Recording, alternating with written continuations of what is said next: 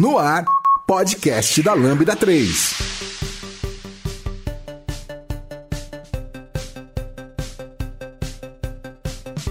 Oi, eu sou o Lucas Teles, esse é o podcast da Lambda 3. E hoje vamos falar sobre Unity 3D. Aqui comigo estão. Olá galera, tudo bem aí? Aqui eu me chamo Alan Pereira, estou aqui com sendo especialista aqui para falar da Unity. Trabalho como technical artist e também como professor de programação para jogos. Olá, aqui é o Reinaldo Ramos, sou professor de jogos também, desenvolvedor e sócio da T4 Interactive. Não esqueça de dar 5 estrelas no nosso iTunes, porque ajuda a colocar o podcast em destaque. E não deixe de comentar esse episódio no post do blog, nosso Facebook, SoundCloud, Spotify e também no Twitter. Ou se preferir, mande e-mail pra gente no podcast@lambda3.com.br. Quando se trata de desenvolvimento de software, não é hora de arriscar.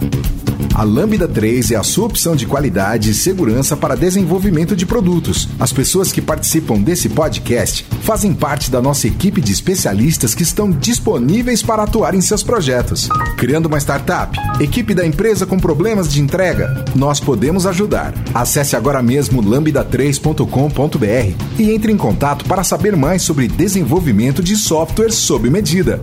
lambda3.com.br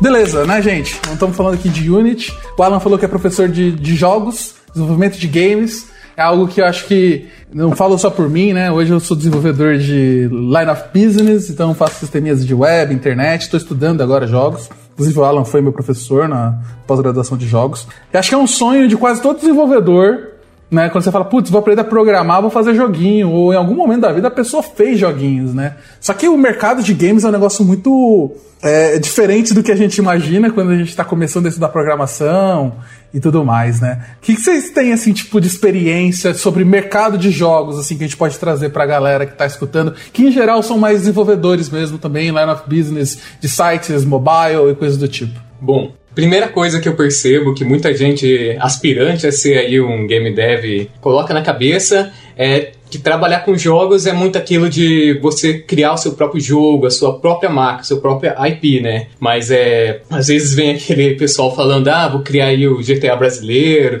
criar um novo CS".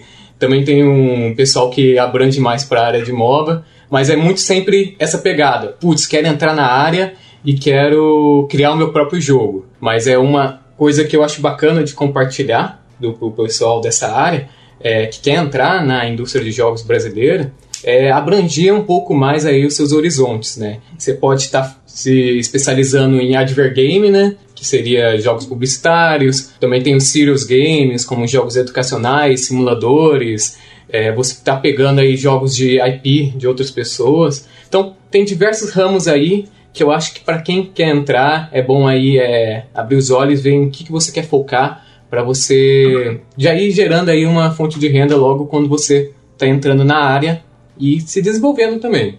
Pô, legal. E assim, eu vejo uma galera que perde muito escopo, né? Tipo, porque você falou GTA brasileiro e acho que é um reflexo que eu vejo de vários projetos é, de jogos fracassarem, assim, de forma geral. E não é só de jogos, na real, acho que é projetos de. qualquer tipo de projeto, de software que eu vejo também.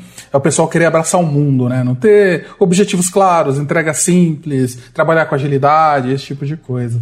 Exato. Tem na parte de software tem muita gente que pega, ah, vou fazer o próximo Facebook. E também na área de jogos tem, tem isso, né? Você tem que começar ali aos poucos, o escopo pequeno, até se você quiser na parte de aprender também, né? É bom você começar pequeno. Que aí você vai se tornando grande aos poucos aí. Mas é de experiência sim, eu acho que o mais legal de cara é a pessoa ter esse choque de realidade que tem outras coisas. Por mais que, sei lá, o Hardware Game tem muito dev que faz cara feia, mas é uma fonte de renda também para os estúdios. Então, se você quer investir o seu capital, quer apenas entrar nessa área aí para trabalhar em outro estúdio, é bom você ter em mente que você vai trabalhar com esses outros tipos de jogos também. E no final, qualquer experiência aí é válida, né?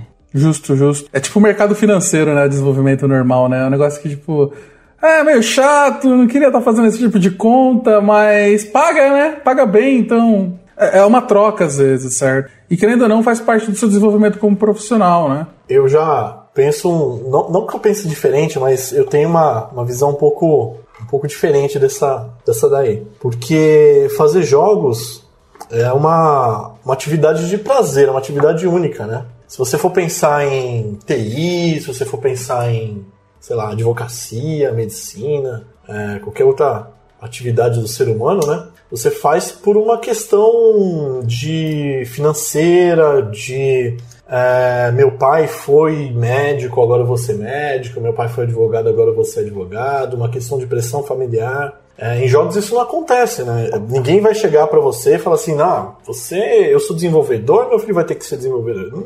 Não, existe isso. Então essa questão do, do trabalhar com jogos, existe uma, uma forte parte lúdica aí também, né? Porque fazer jogo, ele é, uma, ele é uma tarefa artística, de uma certa forma. Você tem que estar inspirado, tem que existir uma inspiração.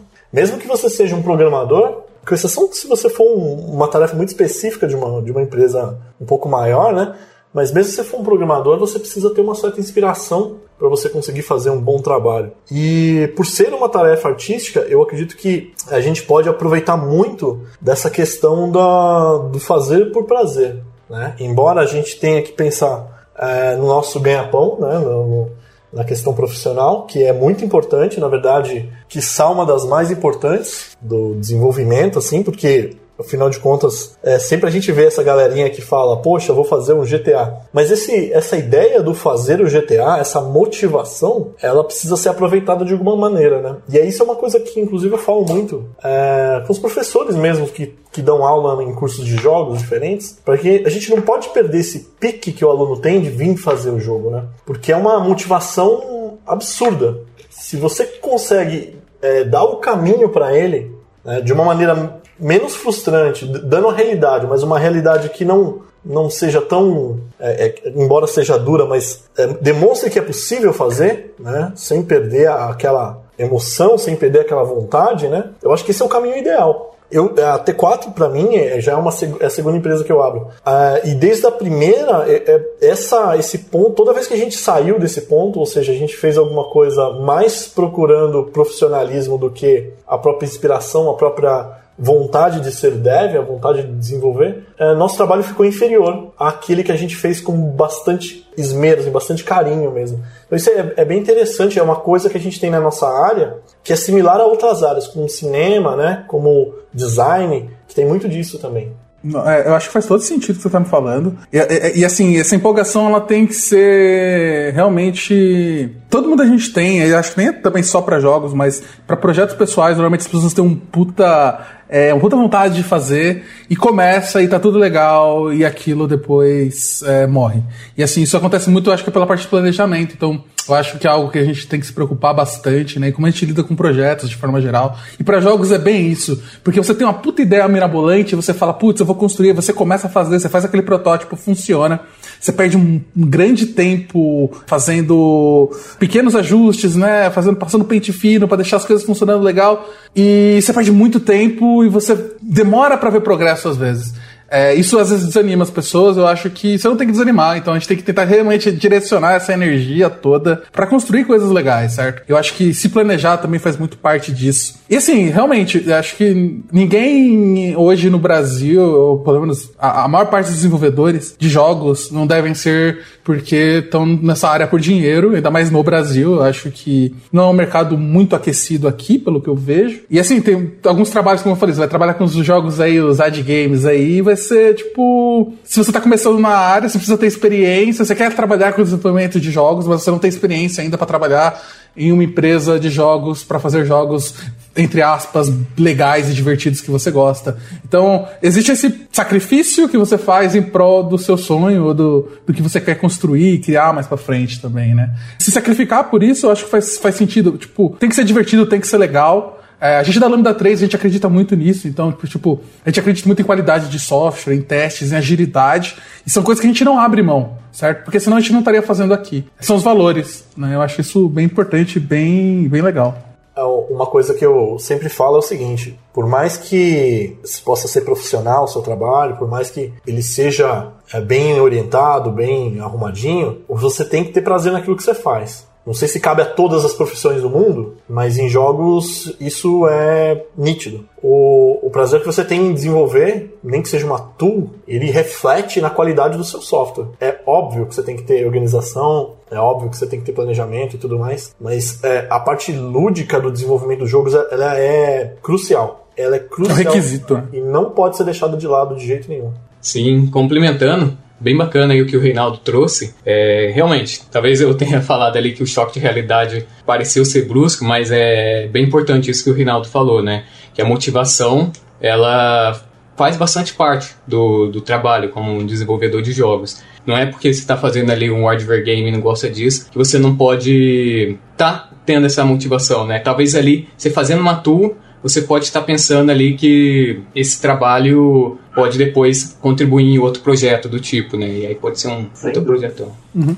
É, o processo de desenvolvimento pode ser divertido e pode ser legal, você pode estar aprendendo mais sobre jogos, mesmo que seja um jogo que você não jogaria. Acho que isso é normal, isso pode acontecer. Sim. E uma coisa legal é que é uma área que está aqui no Brasil aos poucos aí se tornando cada vez mais popular e também graças a os cursos, né, profissionalizantes que estão aparecendo aí. É uma coisa que eu não sei se a gente vai chegar nesse ponto, mas é, é uma via de mão dupla, né? O prazer em desenvolver, o prazer em trabalhar, ele é uma via de mão dupla, porque a gente percebe que muitas empresas também se aproveitam desse prazer que desenvolver jogos traz para pagar menos o desenvolvedor, né? E falar assim, não, já que você está trabalhando com o que você gosta, você vai ganhar menos. Já vi isso acontecer algumas vezes, mas não pode, né?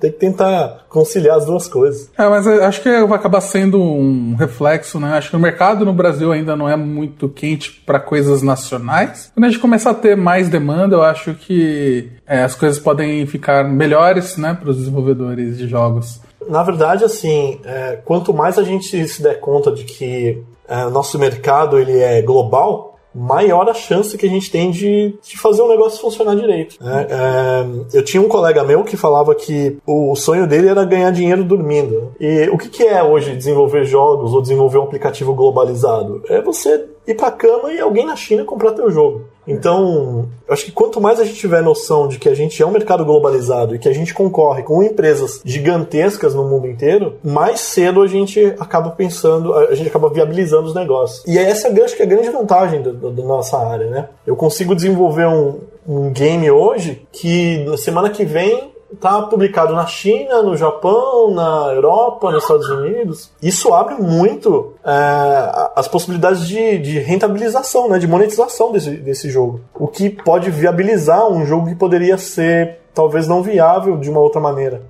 por questão cultural ou alguma coisa nesse sentido.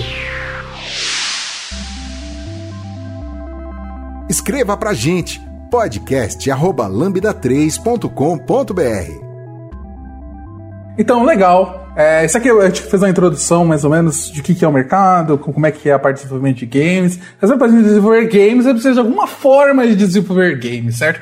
Como a maior parte do nosso público, né, você, pessoa que está nos escutando, provavelmente trabalha com .NET, C Sharp, JavaScript. Então a gente escolheu primeiramente falar de Unity, Unity 3D, que já é spoiler, já está no título do podcast. Então, certo? Unity provavelmente quem já trabalhou, quem mexeu com C Sharp em algum momento na vida com .NET, já ouviu falar de Unity, nem que seja no evento da Microsoft ou em algum lugar jogado, certo? Mas uh, o que é Unity, afinal das contas? Bom, a Unity é uma game engine, né? Para quem não conhece o termo, é como se fosse ali uma IDE, uma ferramenta que te viabiliza criar o jogo com mais facilidade, né? Você tem que se preocupar ali com a biblioteca de física, de gráfica, tudo isso a Unity já traz é, como vai rodar uma animação. A Unity ela é um compilado de várias ferramentas para você conseguir fazer o seu jogo com facilidade. Se preocupar ali com o fazer o jogo, não você estar tá criando aí toda essa estrutura para conseguir fazer o jogo. Então, isso que é uma game engine. É, e bom,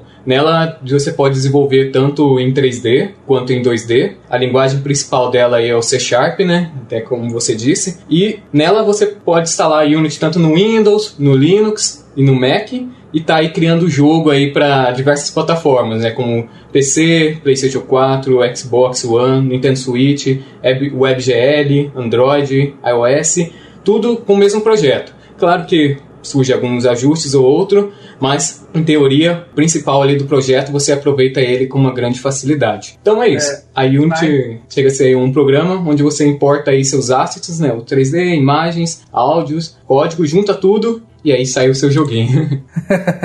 é, eu, eu, gostei da ideia de você falar que ela. Porque a engine é um motor, né? Literalmente é o lugar que você vai colar suas coisas lá para você realmente ser o seu jogo. Eu acho divertido porque, assim, C Sharp é a linguagem principal dela. Em um tempos passados você conseguiu usar JavaScript Boo, certo? Só o Giovanni Bassi, que programou em Boo aqui da Lambda que sobrou. Eu mesmo nunca vi. Mas é. E a linguagem de um brasileiro, inclusive, que é bem interessante. É, hoje acho que a gente tá só com C Sharp. Tem motivos para isso, a gente vai falar mais pra frente. É, e a parte legal dela ser portável para tudo, né? Você consegue fazer Unity para celular, sei lá, para televisão, para qualquer coisa.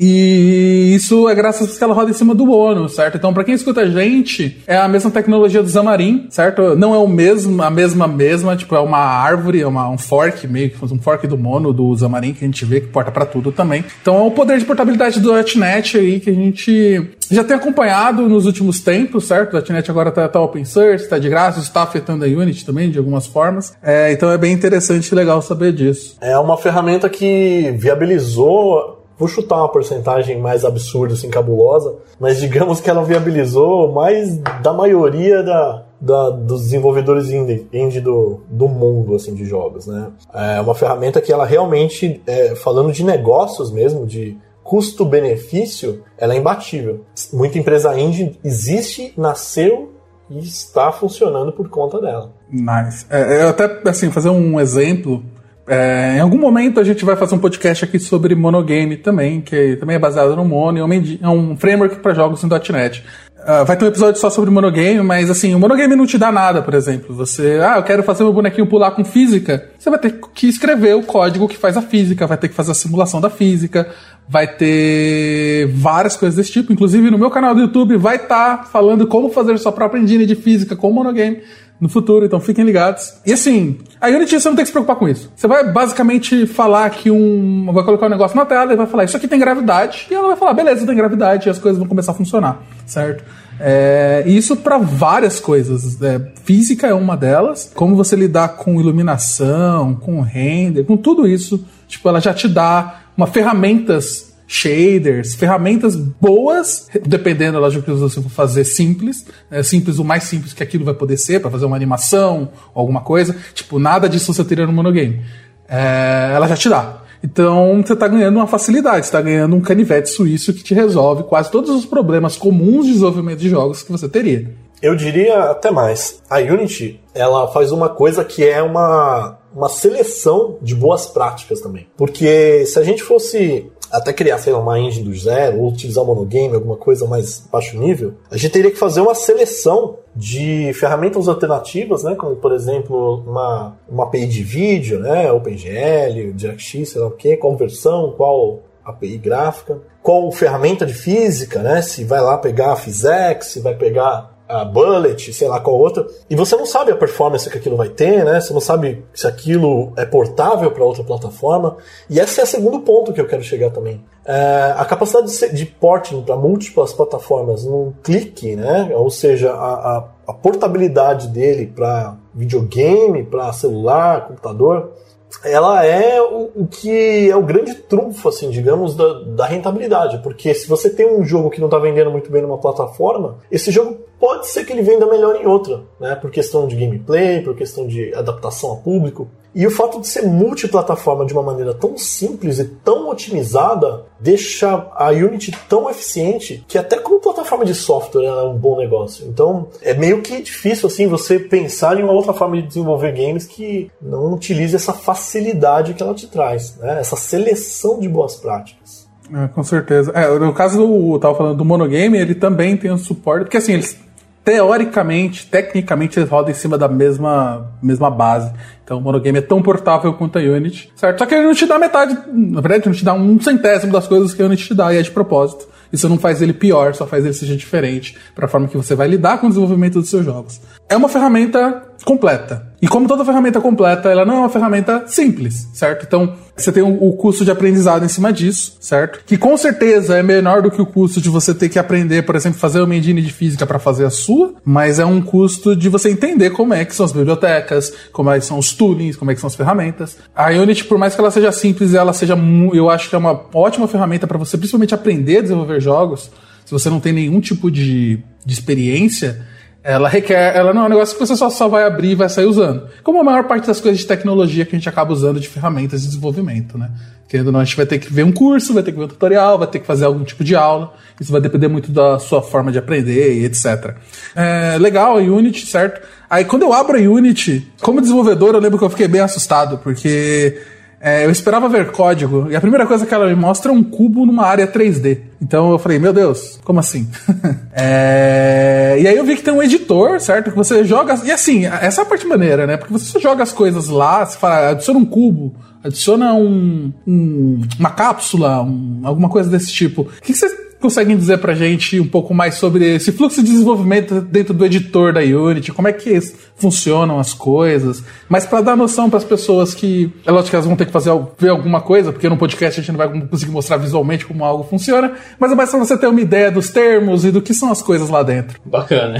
É, então, eu não sei como que seria o pessoal aí de, de programação, mas é, eu acho a interface da Unity, em geral, a inicial, né, quando você está abrindo ela a primeira vez, bem bem mais amigável do que alguns outros programas aí de você de game engine, né? Porque ela tem todo esse intuito de ser fácil tanto para dev quanto também para os artistas e designers estarem participando mais ativamente no desenvolvimento do jogo. Mas sim, tudo tem é, o seu curso aí de aprendizado, mas eu acho que a interface é, é uma coisa mais, bem mais tranquila, principalmente para a galera aí de dev que provavelmente está acostumado com diversas outras ferramentas, como pode ser o Android Studio, o Xamarin, e trabalha com diversos programas, então acho que aí seria mais um. Traz aí algumas nomenclaturas diferentes, né? Vou tentar ser breve aí, porque o pessoal não vai estar tá vendo, mas na Unity, você abrindo ela, você tem três janelas mais importantes que fazem mais parte ali do, do seu fluxo de trabalho, né? Primeiro é, seria a, a cena em si, que é o seu jogo,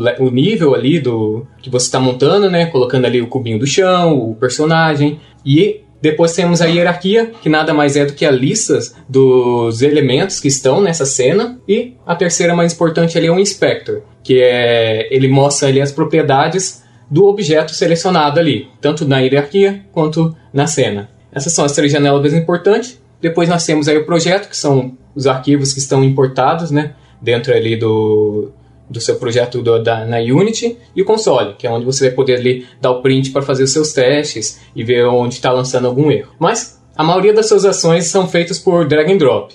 É, um exemplo de fluxo é você arrasta ali o 3D de, do seu guerreiro na Unity, pega ali do, da janelinha de projeto, joga na cena, puf, tá ali o guerreirinho. E aí depois você vai pegar o código, seleciona ali na hierarquia, que é a lista dos elementos, né? E arrasta o seu código para esse elemento. Pronto. Tá ali o seu guerreiro com o comportamento. É assim que começa aí a estar tá montando. Você acha bacana tá aí se aprofundando um pouco aí na, na estrutura aí de Game Object, do, dos componentes? Sim, eu acho. É mais, mais por cima, né, pra gente ter uma ideia da espinha vertebral do que são os objetos na Unity. Deixa eu só falar uma, uma coisa interessante antes da gente entrar nesse conceito. A engine da Unity, ela tem essa carinha aí que muitas vezes o desenvolvedor ele, ele dá um, um susto, mas essa carinha que ela tem, esse, esse jeitão de, de ferramenta de design, isso nasceu, cara, lá na década de 90, quando o pessoal começou a ter artista e designer trabalhando no mesmo time, junto com os jogos digitais. Por exemplo, quando faziam o Doom, é, a galera que fazia o level design do Doom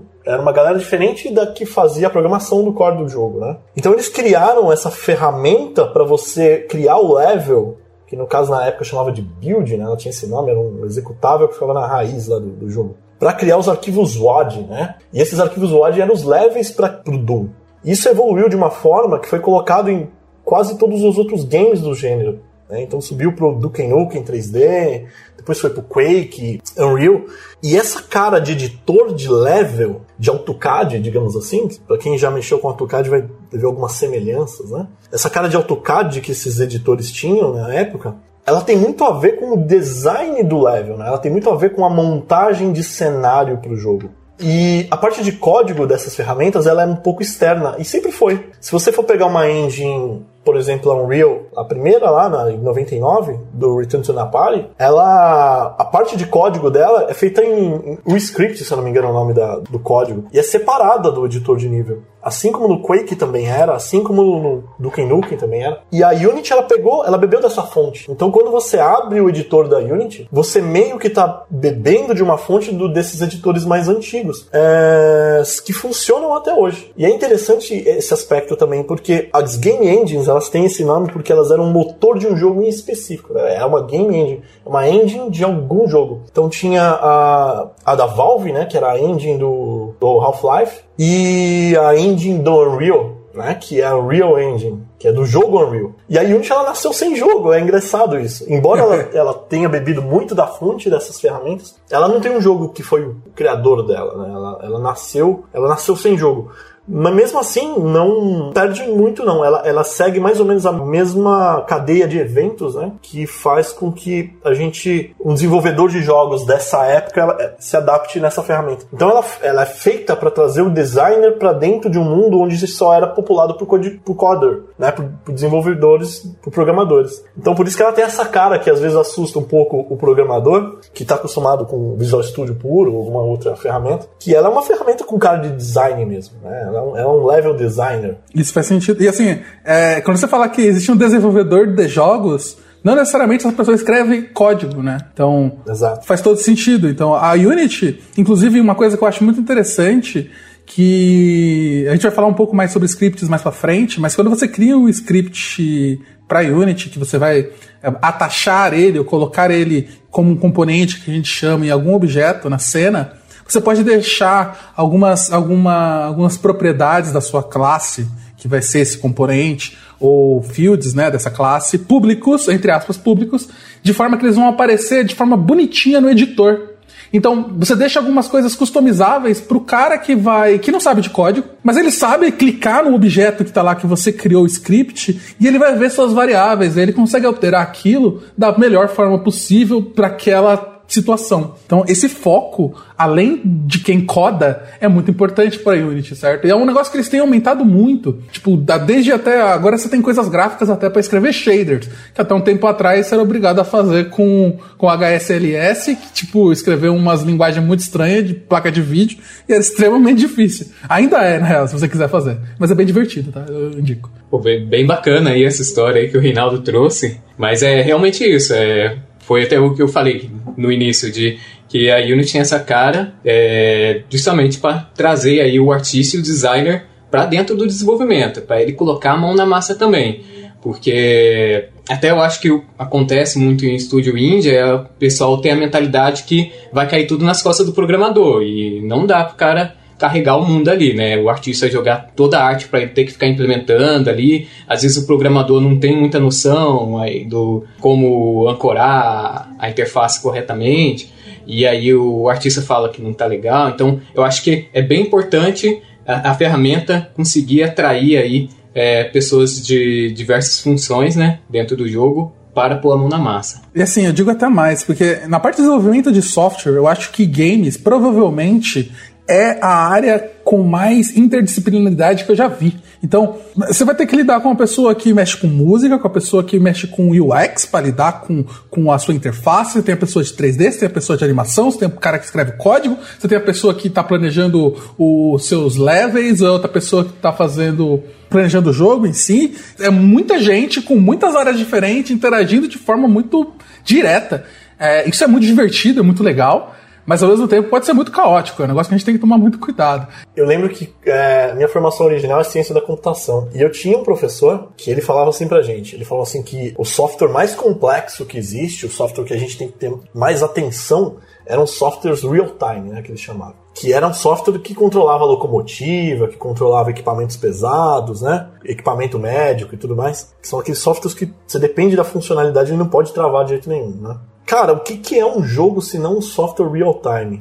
por uma tarefa não séria, mas é um software real time. Eu costumo até falar que jogos ele é um software de altíssima complexidade, não só complexidade elétrica, mecânica, eletrônica ou lógica, como também complexo em nível cultural, porque o, o game ele tem uma motivação maior que o software, porque o software ele tá lá. Imagina que você tem que operar um caixa, um carro, e o software está lá rodando dentro da CPU do carro, fazendo o motor funcionar. Se ele parar, você, você corre o risco de se acidentar. Ok. É, alta complexidade, alto nível de teste, estresse. O jogo, ele, além disso, que não quer dizer, não pode parar, porque se você para, tudo bem, ninguém vai morrer, mas você pode perder um negócio de milhões de dólares, também é uma coisa importante. É, mas você tem ainda o fator emoção, que você tem que manter o cara entretido, que afinal de contas a função do jogo é essa, né? É manter o cara entretido, é manter o cara jogando, né? É manter o cara se divertindo. Então a complexidade, cara, do desenvolvimento de jogos, ela é humana, ela é lógica, ela é de exatas, ela é multidisciplinar, ela é tensa. E ainda você ainda tem que lidar, porque além de tudo você tem um hardware limitado, né? Então, tipo, é muito para quem desenvolvedor mobile sabe disso. Então, imagina se desenvolver software normal para mobile, tipo um formulário bonitinho, que interage bem, responde bem, já é difícil. Imagina fazer um jogo mobile que funciona, com hardwares limitados, com. E assim, tipo, até um pouco tempo atrás você estava escrevendo código para Nintendo DS, e, meu Deus do céu, velho. Difícil, você tem que escovar bit, certo? Literalmente escovar bit.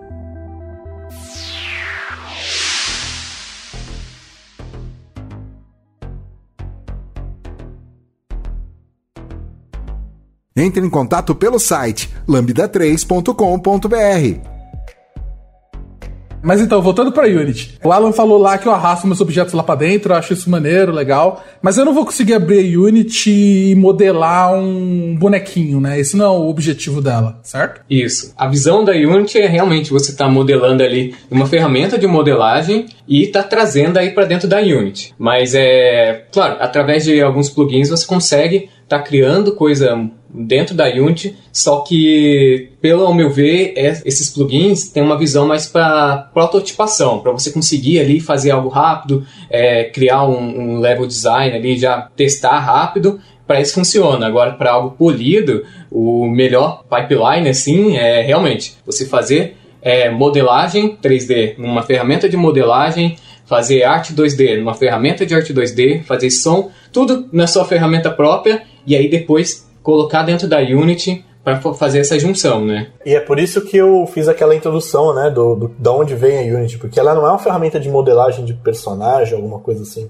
Ela é uma ferramenta de level design. Ela é feita para você montar o level, né, montar o jogo. Então você pega os assets, os componentes necessários para fazer esse, esse jogo e leva para ela. Antigamente, você até montava o cenário inteiro utilizando as ferramentas da própria engine. Aliás, ela servia para isso. A Unreal tem isso de legado até hoje, né? que são aquelas ferramentas de modelagem booleana dela. Mas é, é como o Alan falou, é, é Hoje em dia a gente usa mais para prototipação. Embora indie games usem para projeto final ainda, muitas vezes. Tá, legal. Até a parte de código, né? Tipo, se você vai escrever código na Unity, normalmente você vai ter. Ela vem com o editor do Mono Developer, normalmente por padrão, certo? Ele é um pouco de qualidade um pouco duvidosa. Ele resolve os seus problemas se você precisar do mínimo. Mas aí, para você que já desenvolve com o .NET, você pode usar o Visual Studio, você pode usar o Visual Studio for Mac, se você tiver no Mac. Você pode usar Rider, que funciona muito bem o Rider, inclusive, achei bem maneiro. É, então, nem a parte de código você vai editar nela, certo? Ela é como se fosse, agora falou, level design, onde você vai juntar todos os seus assets. A parte de modelagem, por exemplo, você pode fazer com Blender. A gente tem um podcast de Blender, ficou muito legal, o link vai estar no post, que a gente gravou inclusive com a Giovanna. Mas beleza, é, eu consegui entender, certo? Mas mesmo assim, a Unity como um todo, ela, ela além do seu dessa sua ferramenta de level design, ela tem uma API pública, certo? Para código. Então eu consigo interagir com coisas de dentro da Unity de forma bem simples até. É, eu acho que o building block mais importante, né, quando você está falando de, do que são coisas dentro do ambiente ali do seu editor da Unity, são os que eles chamam de game objects. É, se você pensa em .NET, normalmente tudo é um object, que é aquela coisa que a gente vê que tudo é herda de object. Na Unity parece que tudo é um game object. Exato. Tentar esse novamente breve aí, em poucas palavras, falar o que que é, como que é essa estrutura, né, dos objetos aí na Unity. Então, tudo que você coloca numa cena na Unity, ela trata como um game object. E esses game objects eles são construídos aí através do que chamamos aí de componentes, seriam as, as propriedades deles. Ou seja, tudo que você coloca na cena é um game object e tudo que você coloca em um game object é um componente. Os componentes, para vocês entenderem melhor,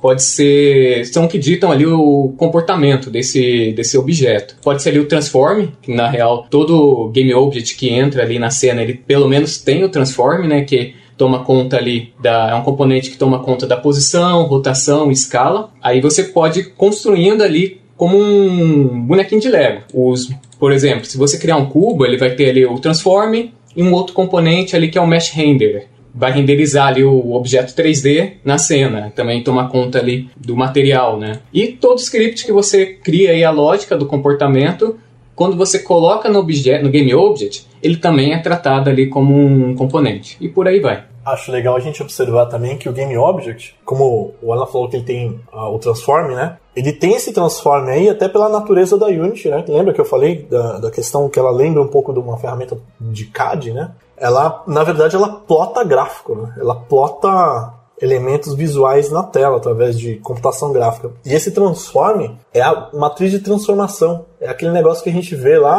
na álgebra linear, para quem estudou computação, ou até para quem trabalha com arte e design. Esse transforme é o mesmo transforme que o pessoal vê é, dentro do, do Maya, né? dentro do Blender lá, que é na verdade uma matriz de transformação que põe as coisas no lugar. Isso é o principal ponto de diferença entre o próprio object tradicional do, da linguagem do .NET do game object, né? Então, é, é, o, o, object, o game object, ele sempre vai ter um lugar no espaço, né? Ele vai estar plotado no espaço tridimensional. E a Unity é uma ferramenta assim muito 3D, embora ela, ela faça jogos 2D, o 3D dela é nativo, né? Ela sempre vai plotar dentro daquele espaço 3D. Sim. Ah, legal. é até interessante falar que as primeiras versões da Unity, ela, o nome dela vinha aí como somente Unity 3D. Depois que ela começou aí a ficar conhecida somente como Unity, né? Uhum, uhum. Ah, legal. Mas assim, aí a gente consegue pensar, então, Game Object é o básico do básico dos do nossos building blocks. É, ele sempre vem com um transform, se eu não me engano, né? Tipo, acho que é nativo no Game Object sempre vai ter um transform. É, e a parte legal é que se você colocar um Game Object com um transform na tela do seu, da sua cena lá da Unity, você não vai ver nada. Vai, ele vai falar que tem alguma coisa naquele ponto. Se você selecionar lá na sua hierarquia, vai aparecer que está selecionado, mas não é nada. Aí, como o Alan falou, eu quero renderizar um, um cubo, certo? Eu tenho o mesh do meu cubo, a minha malha. E eu preciso de um cara que vai saber renderizar isso. Eu tenho um componente que eu vou falar para ele qual que é o meu FBX, onde está esta malha que vai ser renderizada naquele ponto. Então essa ideia de Lego eu acho bem interessante. Você vai lá colocando seus componentes. Ah, eu quero agora que o meu cubo tenha física. Então eu vou adicionar um componente lá de que é o rigid body, que ele vai, eu vou habilitar lá a física, ele vai começar a agir como se tivesse física. Então, essa ideia de você ir compondo objetos com componentes para aquilo se transformar em algo maior. É, e também tem toda aquela parte de hierarquia, então o objeto pode ter objetos dentro dele e eles vão herdar o transforme do pai, certo? Então, se eu tenho, imagina que eu tenho um bonequinho, eu tenho um torso, aí eu vou colocar os bracinhos como filhos do meu torso. Se eu mover o torso, ele automaticamente vai mover também os meus membros que são filhos dele. Então tem algumas coisas que facilitam bastante o a manipulação desse 3D ou 2D de forma geral na Unity. E se você for observar, isso é, é igualzinho, né? Uma ferramenta de modelagem 3D, onde um designer já está acostumado a trabalhar, como o Maya, o Max, etc. É, e é bem legal, então, tipo, ela já tem física, tem várias coisas, tipo, interessantes, eu acho, eu sempre recomendo, mas no final a gente vai ter algumas recomendações de, de material para estudo, certo? Mas assim, a galera aqui é o pessoal de código, então vamos falar um pouco sobre código. É, as ferramentas de scripting, eu já falei, então você vai usar, se você só instalar Unity, você vai ter o Mono Develop, se você quiser, você pode usar o Visual Studio, Visual Studio Code, Rider, certo? É, se você não quiser sofrer muito, você pode Olha, eu acho que o mono não vem mais nela, tá? Só pra. Não? Não, você pode colocar, mas. É que eu nem tento. Sim, eu acho que é isso mesmo. É, pelo menos no Windows, você instalando, ele já vem com o Visual Studio, no, as novas versões. Entendi. E, inclusive, você consegue instalar ele pelo instalador do Visual Studio hoje. Quando você está instalando o Visual Studio, ele fala: Você quer instalar Unity? Quer é, fazer joguinho? Propaganda então, lá, né? Nossa. exato. É, por mais que a Unity não seja da Microsoft, eles ainda falam, falam bastante, porque, querendo ou não, é um case muito grande pro .NET. Então, é, aí eu tenho essa ideia, então eu crio meus scripts. A, a, maior parte dos scripts que eu crio vão ser componentes, como o Alan falou, é, com algumas pequenas exceções. Então, esses scripts que vão ser atachados nos meus game objects para ter algum tipo de comportamento, certo? Então, até aqui a gente está falando de scripts padrão orientação objeto. Então, vão ser scripts que eles vão ter. Para qualquer pessoa que já tenha escrito qualquer código de de coisas, de renderizar coisas na tela. Então, um OpenGL ou um, um, um processing, um P5, alguma coisa do tipo, sabe que normalmente você tem um start e um game loop, certo? Então, todo script vai, do Unity vai ter isso. Vai ter o seu, seu start, que é a primeira coisa que vai acontecer ali, certo? Na verdade, você tem alguns métodos, né? Você tem o load, você tem o start, eu não estou lembrando de cabeça agora todos, mas é que eles acontecem em momentos é, distintos. E aí você tem o game loop, que é o que vai rodar a cada frame, certo? Então ali que você vai fazer o seu update do estado daquele seu componente, ou de outros componentes, porque você pode referenciar um dos outros e etc.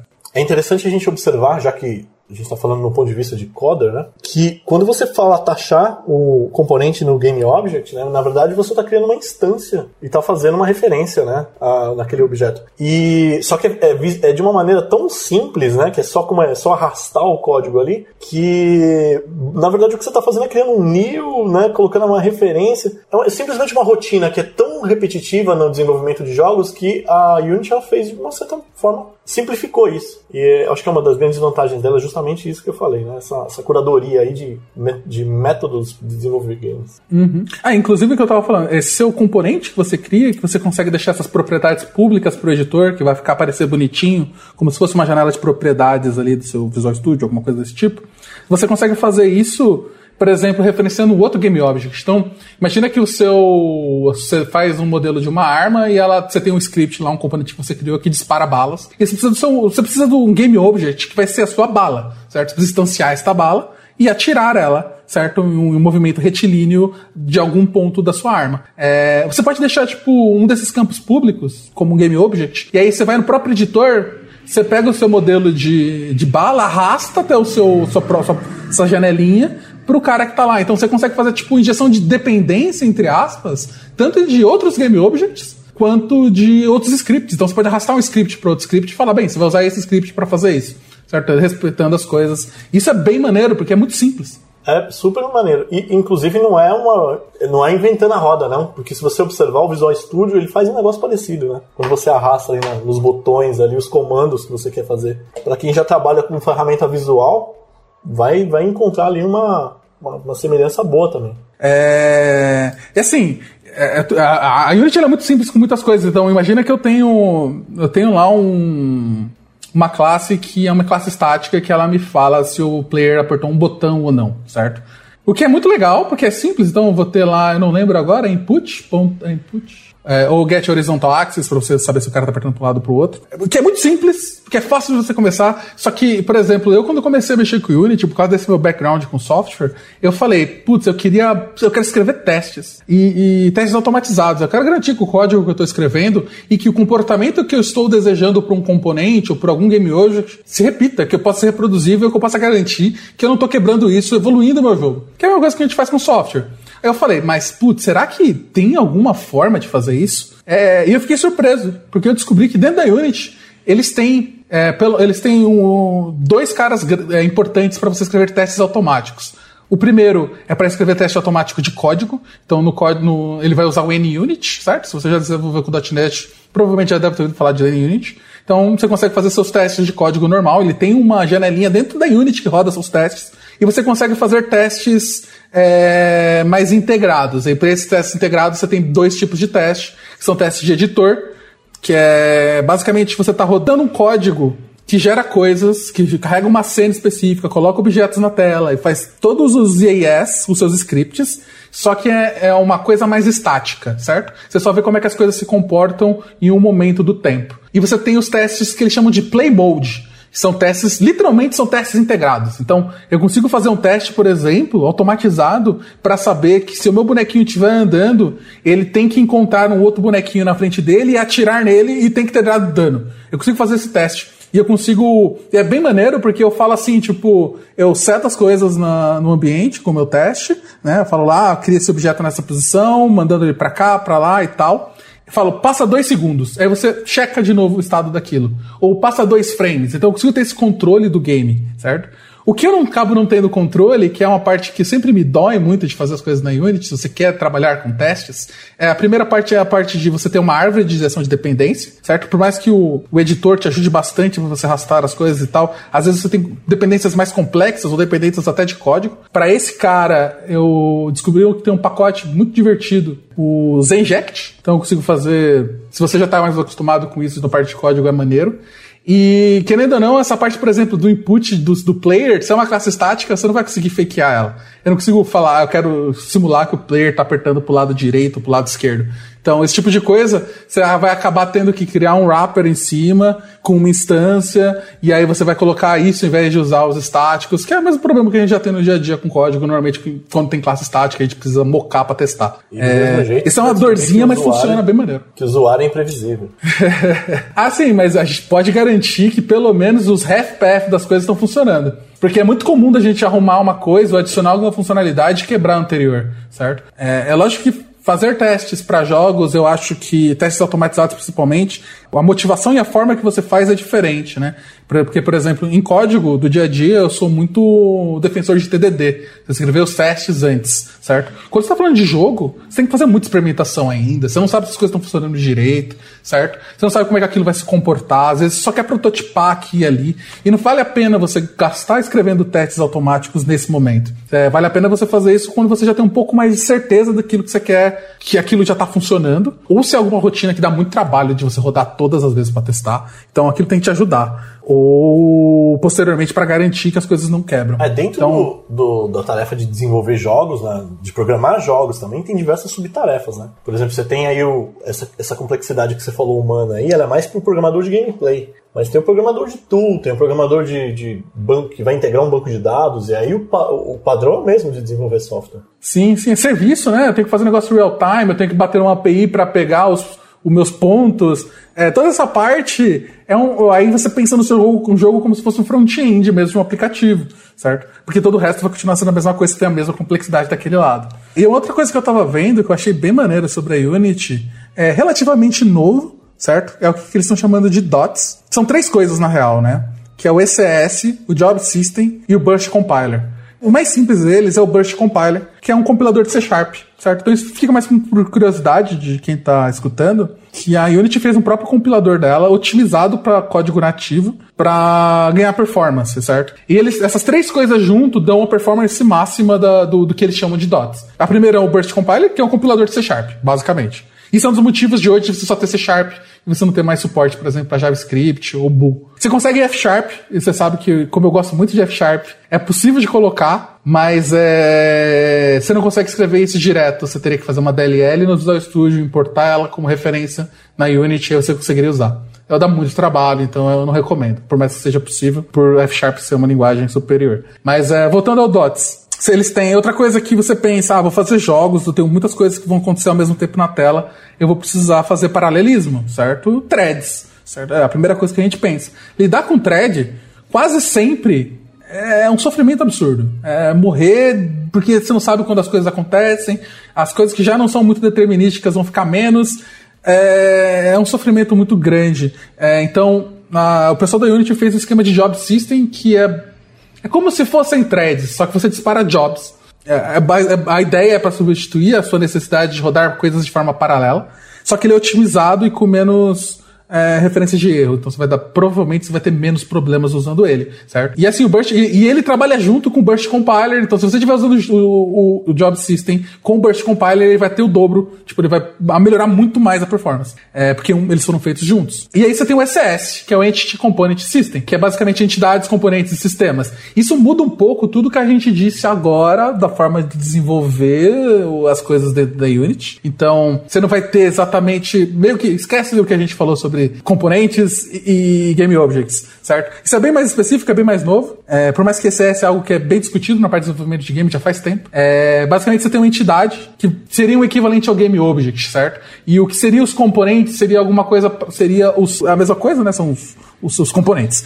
Só que os componentes, nesse caso, eles não têm comportamento. Então a gente sai de uma, de uma visão de orientação objeto, em que as coisas têm comportamento e estado, as coisas passam a ter apenas estado. Tá? Eles até falam que é uma forma orientada a dados de se desenvolver, que é muito mais parecido com uma programação funcional. Por quê? Tudo na sua tela são dados e você tem systems ou sistemas que são coisas que sabem lidar com os componentes, certo? Em, em batch, então ele vai pegar, ah, me dá todos os componentes aqui que tem transform. E aí ele vai fazer alguma coisa com eles. Então, você separa comportamento de estado. Isso é muito importante para Unity, se você estiver fazendo jogos de alta performance, porque isso permite com que ela consiga organizar a memória, a alocação de memória do seu, do seu jogo da melhor forma possível, certo? Ele vai colocar as coisas de uma forma que seja muito mais rápido. Então, se você usa esse, esse formato com o Job System, com o Burst Compiler, você tem o máximo possível da, da, da, de performance da Unity. Em muitos casos você não vai precisar disso, porque também muda muito do, da forma de se trabalhar. Tem bastante tutorial, tem bastante forma de trabalhar com Anti-Component System, mas ainda é menos, certo? Eu não recomendo, se você nunca mexeu com a Unity, começar com esse tipo de coisa.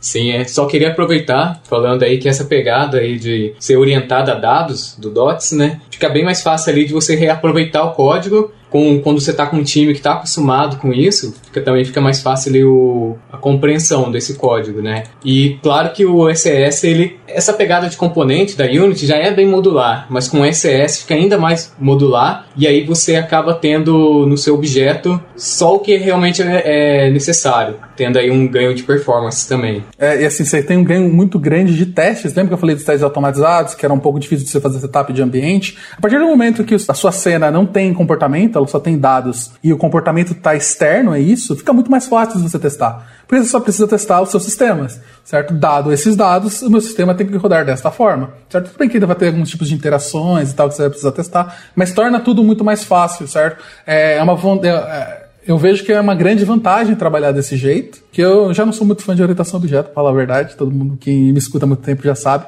E eu acho que isso tira a desvantagem de orientação a objeto e dá as vantagens de uma programação mais funcional orientada a dados.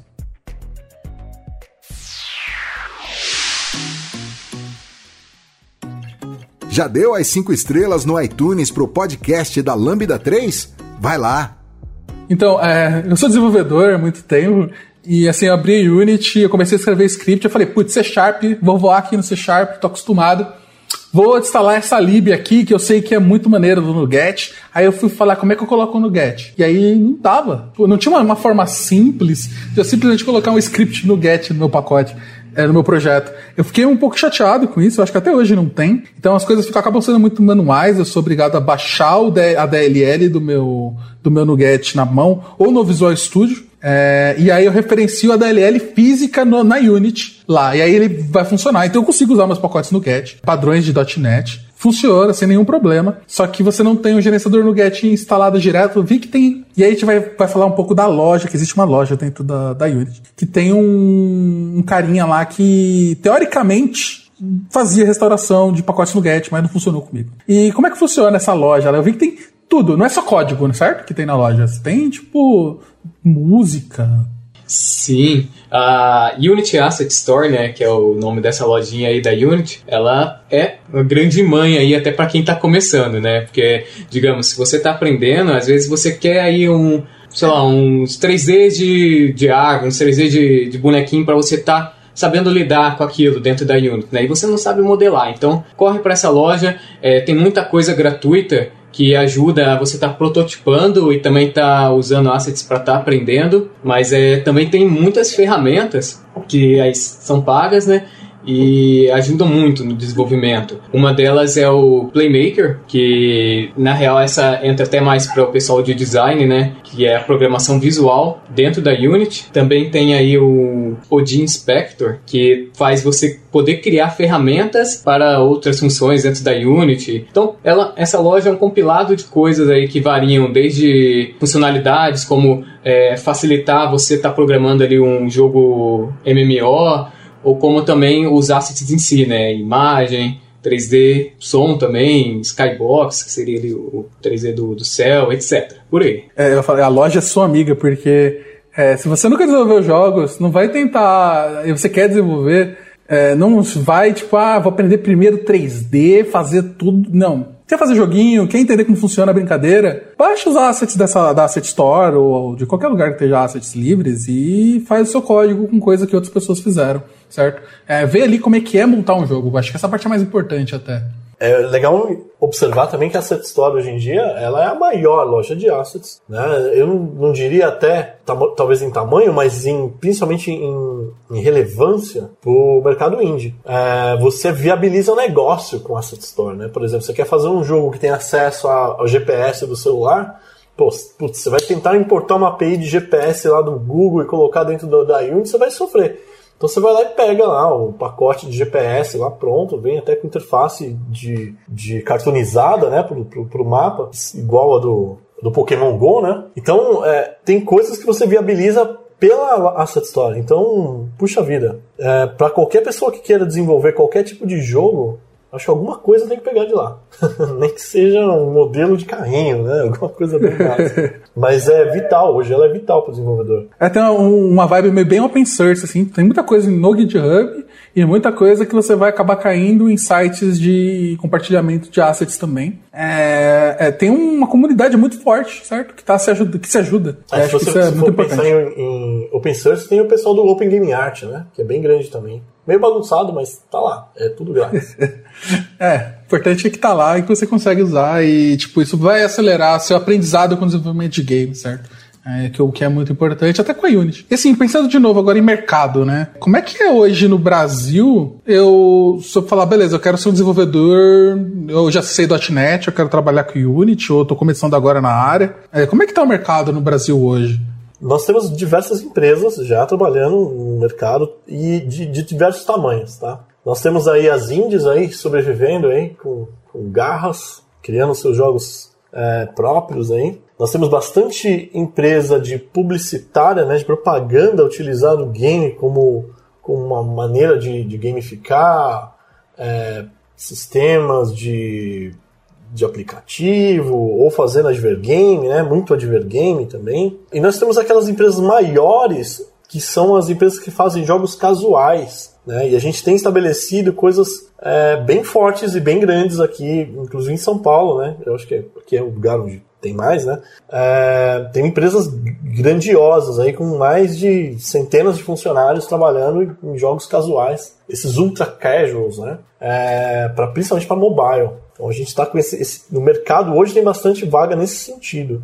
Embora a gente tenha aí uma forte galera do Índia aí querendo até participando bastante do, do, do, mercado em nível mundial, jogos até relevantes. Ah, legal, legal. Então, existe alguma coisa, dá para mergulhar aí de, e tentar entrar no mercado e começar a desenvolver se você tem essa paixão, né? Não é algo impossível hoje. Não, não. Eu tenho muitos alunos que se formaram e foram trabalhar nessas empresas de hipercasual. Muitos. É óbvio que, que eu falei, tra trabalhar com jogos você de uma certa forma já fica globalizado, né? Então muita gente sai do país é, ou vai para regiões mais remotas. Assim, tem muita gente trabalhando no Amazonas, tem muita gente trabalhando no Chile, é, muita gente que vai para os Estados Unidos mesmo, é, Canadá. Canadá tem uma galera brasileira lá gigante. E o pessoal tem uma galera na Alemanha também, né? Uma galera na Inglaterra, na King, né? Bem famosinha. Então, o pessoal que se fa... que começa a trabalhar com jogos, ele tá com as portas abertas no mundo todo, né? Sabendo se relacionar legal e, pô, trabalhando bem, não tem limite, não, não tem fronteira. Sim. É, é, é isso mesmo. Tem, tem estúdios procurando profissionais e surgindo cada vez mais é, estúdios também de jogos e tendo mais esses cursos, você consegue estar tá suprindo, né? A pessoa consegue estar é, tá terminando ali uma graduação ou tá é, se dedicando ali, estudando por si próprio, se ela se especializar ali, tanto, ah, vou me especializar na Unity, ah, vou especializar em fazer o 3D para game, se a pessoa se especializar, é, os, os estúdios vão pegar essa pessoa sim. Que chega uma hora que vou tentar trazer até um case que foi difícil de achar artista 2D, só pra você ver o caso que foi. Sei que é para uma galera aí de programação, mas tipo, é, se você se especializa, você algum estúdio vai estar tá precisando de você ali uma hora ou outra. Só terminando ali o, que, o case que eu trouxe, é, era um pessoal que tem muita gente que faz arte 2D, mas arte 2D para jogos de interface tava difícil de encontrar alguém que sabia ali a rotina para jogo. Então, se você está programando e sabe como funciona ali, sei lá, o game loop da Unity, sabe é, desfrutar bem de como você cria o seu estrutura o seu código nele, talvez já pode ser ali um, um algo a mais para você estar tá conseguindo entrar aí no, no estúdio, seu primeiro estúdio, né, de jogos. É, eu também gosto de falar, porque assim, dependendo de onde você estiver, tipo, da, em algum momento de carreira, é, é uma mudança de carreira, né? Se você já é um desenvolvedor hoje, você fala assim, ah, quero desenvolver jogos, querendo ou não, é uma mudança de carreira. É um negócio difícil. Provavelmente é, tem que pensar na parte financeira, isso seja. talvez seja inviável. É, mas isso não te impede de estudar e fazer seus jogos. Hoje eu tô mais nessa vibe, certo? Então, trabalho ainda como desenvolvedor o dia inteiro, que é o meu, o meu trabalho do dia a dia. E no meu tempo livre eu tô estudando e fazendo jogos e tentando brincar e criando coisas. Eu tenho as coisas da, da, da pós-graduação de jogos que acabam me obrigando também a fazer outras coisas. Mas você pode, tipo, material não falta. É uma coisa que eu acho realmente importante. Hoje, para você começar com a Unity, é de graça, certo? Eu só preciso lá e baixar. Certo? Você pode fazer isso agora, você pode chegar, baixar a Unity, olhar um, algum tutorial, que a gente vai deixar uns links aí, a gente vai falar mais pra frente, e já começar a fazer alguma coisa. O atrito é muito pouco para você começar e para você aprender a fazer. Porque do mesmo jeito que você teve provavelmente um pouco de dificuldade para aprender desenvolvimento web, por exemplo, você vai ter com desenvolvimento de jogos, vai ser muita coisa nova, mas é bem recompensador e é bem diferente. Certo? É bem diferente o feeling, a forma que você faz as coisas. Eu acho que, independente se de forma profissional ou não, é uma experiência maneira para ter como desenvolvedor. Sim, inclusive, às vezes ele aprendendo ali como desenvolver jogos, pode ali ter uma visão diferente quando ele for fazer ali um software, né? Trazer um algo diferente. Porque imagina, como o Reinaldo tinha dito no começo, num estúdio de jogos nós temos pessoas de diversas áreas. E com isso você sempre acaba absorvendo um pouco de outras áreas. Você, cada um tem uma visão diferente e no final o jogo que vocês estão criando é nada mais aí do que a experiência aí do, do coletivo, né? Então às vezes só de você tá ter esse, mesmo que seja por hobby, desenvolver jogos, quando você for fazer um projeto de software, você pode ter uma visão diferente do que todos os outros é, funcionários da sua mesma empresa que não têm essa experiência que você teve. É a questão de pensar fora da caixa, né? De fazer inovação. E hoje em dia a gente fala tanto de gamificação, né? Gamificação pode ser um diferencial gigantesco na hora de desenvolver o seu software. É, a Microsoft também ela tem dado um suporte muito grande para Unity com HoloLens, certo? Então, o que tem vários cases também, então, normalmente de agências de publicidade, algumas coisas do tipo. Você consegue pensar em realidade aumentada, em realidade virtual, tem muitas coisas interessantes, às vezes não necessariamente diretamente ligadas a jogos, mas que você vai conseguir fazer com a Unity, que pode ser case. Se você tem esse conhecimento, pode fazer você pegar algum tipo de projeto, por exemplo. Alguma coisa lá. Não, se alguém consegue fazer um rolê aqui com HoloLens, aí você fala, putz, eu já mexi com Unity, acho que eu consigo fazer. Pode ser interessante. Pode ser. E assim, eu falei que é de graça, certo? Então, eu baixar e começar a mexer com o Unity é de graça, certo? É, mas eu, em algum momento eu vou precisar pagar alguma coisa? Existe uma, uma, um limite ali que eu acho que eu não sei se mudou, tá? Eu preciso olhar os últimos meses aí, porque eles sempre podem mudar a qualquer momento, mas é, 100 mil dólares é a, é a, faixa, né, de que ela continua de graça. Então, seu projeto ele não pode ter um faturamento bruto maior do que 100 mil dólares, mas visto que você tem que comprar a licença Pro lá, a licença, licença paga. Também não é nada, né? Se você tá faturando 100 mil dólares aí, pô. Mas é um percentual, né? Você tem que pagar um percentual? Eu acredito que não seja um percentual, não. Você só tem que comprar a licença Pro mesmo.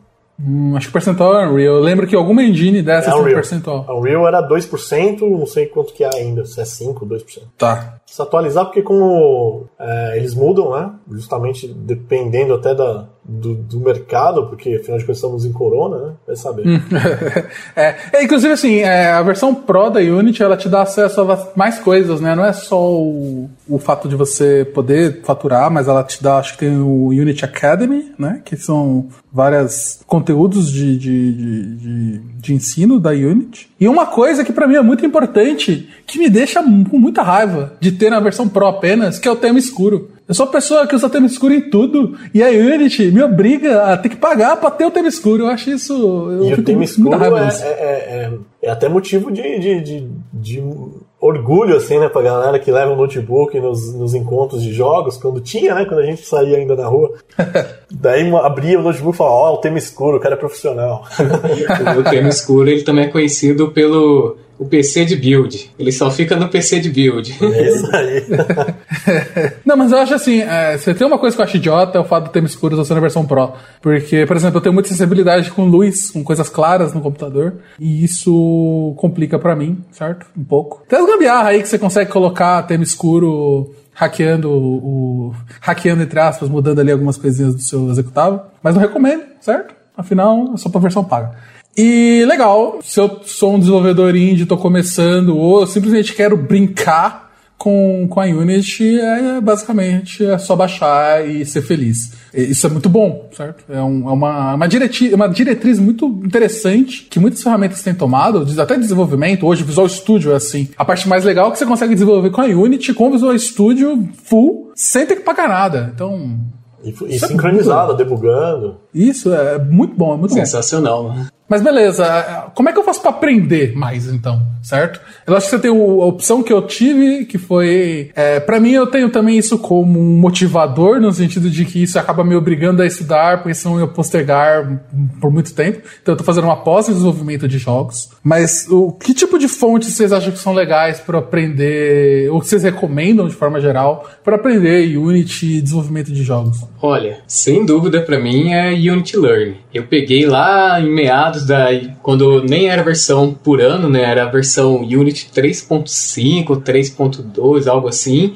E Unity Learning foi onde eu comecei. É, os tutoriais eu achei super bacana. Claro, no YouTube você também vai ter tutoriais, mas para mim a fonte mais bacana é a oficial ali da Unity Learning. Principalmente agora, porque nessa época de quarentena, para quem aí está interessado e está começando, aproveita porque você criando a sua conta, entrando na Unity Learning, você já tem o acesso ali premium, eu acredito que por três meses. Você entra e ganha três meses de prêmio aí, que é esse incentivo que o pessoal da Unity está tendo, né, no Unity Learning. Então, mas além disso, os próprios tutoriais, mesmo fora do prêmio, são muito bacanas. Eles têm uma visão para iniciante, que é do tipo, ele te dá o projeto ali pronto, e você olha ele e depois você cria ele do zero, entendeu? Essa abordagem para mim é fantástica. É, são uma abordagem. É, é, eu sempre falo, né? Existem duas maneiras de você aprender as coisas. Você pode aprender sozinho, você pode aprender guiado. Né? Aprender sozinho, você vai lá no Unity Learn, vai no YouTube, tem muita ferramenta boa. É, eu aprendi muita coisa da própria comunidade mesmo, no fórum da, Unity. Tem muita é, resolução de dúvida lá, né? Mas tem muito curso também, né? Que nem você falou que está fazendo uma pós, né? Em jogos. Hoje em dia a gente tem graduações em jogos diversas, né? Você tem é, cursos livres de jogos também.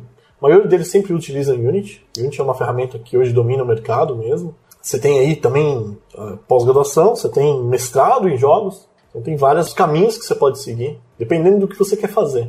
Dependendo de qual nível que você quer chegar, qual o seu objetivo. É o caminho guiado, o caminho independente. Os dois são bons, cada um tem seu estilo. Sim, e na minha visão, até foi um caminho que eu fiz, é um complementa o outro. Porque não adianta muito, às vezes o aluno tá ali é, no curso, chega em casa, o cara fica ali uma semana e não, não trabalha aquilo. Então eu acho muito interessante.